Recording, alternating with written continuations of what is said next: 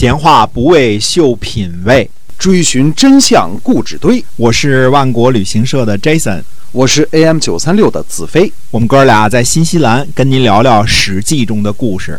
各位亲爱的听友们，大家好，欢迎回到我们的节目中。我们节目呢，继续跟您讲《史记》中的故事，每天都会更新，希望您持续的关注我们。好，是的，秋天的时候呢，晋国的军队逃回。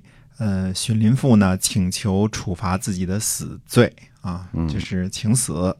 呃，晋景公呢就想答应，但是世会的庶子世真子进谏说呢，他说想当初城濮之战战胜晋文公呢，还心有忧色。呃，说到呢，子玉还在，忧虑还没有完结，困兽犹斗，何况是一国的宰相呢？后来呢，楚国逼着子玉自杀。晋文公呢，听到了才面露喜色，说这是晋国呢胜了两次，楚国又多败了一次呀。荀林父呢对国君尽忠，回来后呢想着怎样弥补过错，这是社稷之臣，为什么要杀他呢？那晋景公呢就采纳了进谏，让荀林父呢官复原职，没有处罚他。嗯，邲之战呢，晋国呃。败绩啊，败绩就是大败啊！为了巩固同盟呢，晋国的这个先胡和宋国的华交、魏国的孔达和曹国人呢，在青丘结盟。嗯，盟誓说呢，呃，周济有困难的国家，讨伐有二心的国家。嗯，那您说了青丘，我知道那儿盛产九尾狐啊。嗯，这咱咱不聊斋啊，也不山海经啊。嗯，三世三生三世十里桃花什么的都不说啊。没少看啊。这 个是蒙氏这个青丘呢，这个青呢多了三点水儿，地点呢位于河南濮阳东南。呃，凑巧的是呢，呃，据说山东菏泽呢还真有一个地方叫青丘，大约是山海经里边记述九尾狐。九尾白狐啊，生长的地方。嗯，后来电视剧里边就曝光太多了啊。听说青丘的狐狸都躲去外地去了。嘿，瞎说啊！青丘之盟呢，就是为了让仅剩下的魏国、曹国、宋国等盟友啊，不要背弃和晋国的同盟，别都一边倒的去跟了这个楚国。这年冬天呢，楚国攻击萧国。宋国前去救援萧国，萧国本身就是宋国的一个呃附属国一样，就是草字头这个萧啊，萧峰的萧啊。嗯，那么宋国呢，为了同盟的缘故呢，去呃讨伐归附了楚国的陈国，呃，因为他是楚国那边的嘛。但是这个时候呢，同样参加了青丘盟誓的魏国大臣孔达，却前去救援了陈国。看这关系啊，很复杂。嗯，那么孔达说呢，说陈国的恩情要报报答，因为陈国以前帮着这个魏国跟晋国说和嘛。他说，如果晋国呢为了这件事来责难魏国，那我会去死的。两年之后呢，公元前五百九十五年的时候呢，晋国果然前来责问魏国，帮助陈国和宋国为难这件事儿啊。晋国的使者呢，就是说什么都不离开，一定要给个说法。嗯，说如果找不到罪魁祸首呢，晋国就会来派兵攻打。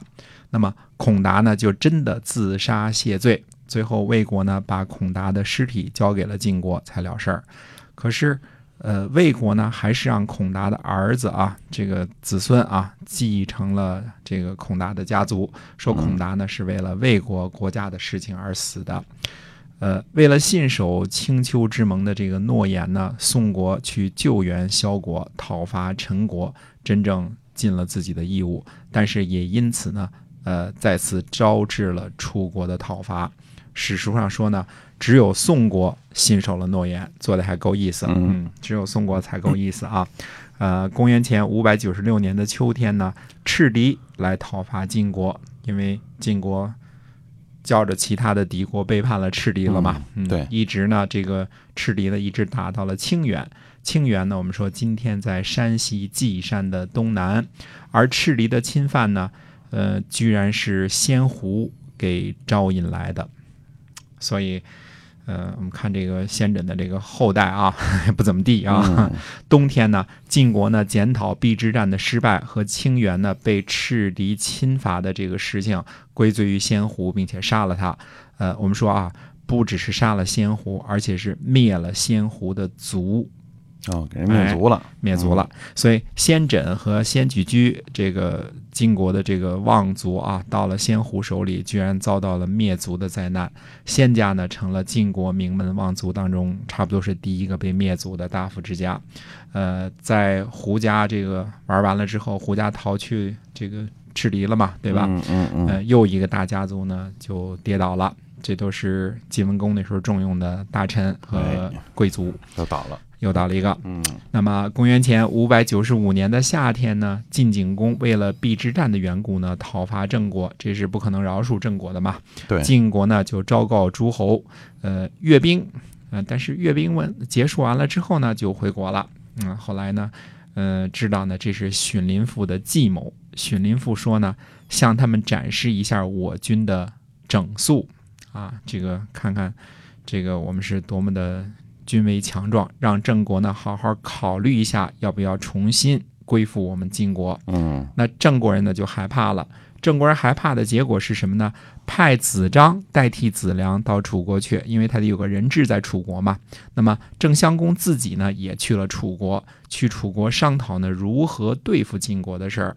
郑国人呢认为子良呢知礼，所以把他呢召回郑国，那就是为了防备晋国进一步的攻伐。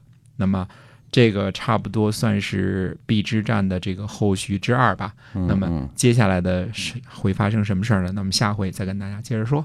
哎，是的，那么邲之战的这个其中这个经过还挺复杂的哈。嗯，哎，您要想了解这前因后果呢，一定要持续的关注我们的节目啊，《史记》中的故事。我们下期节目再会，再会。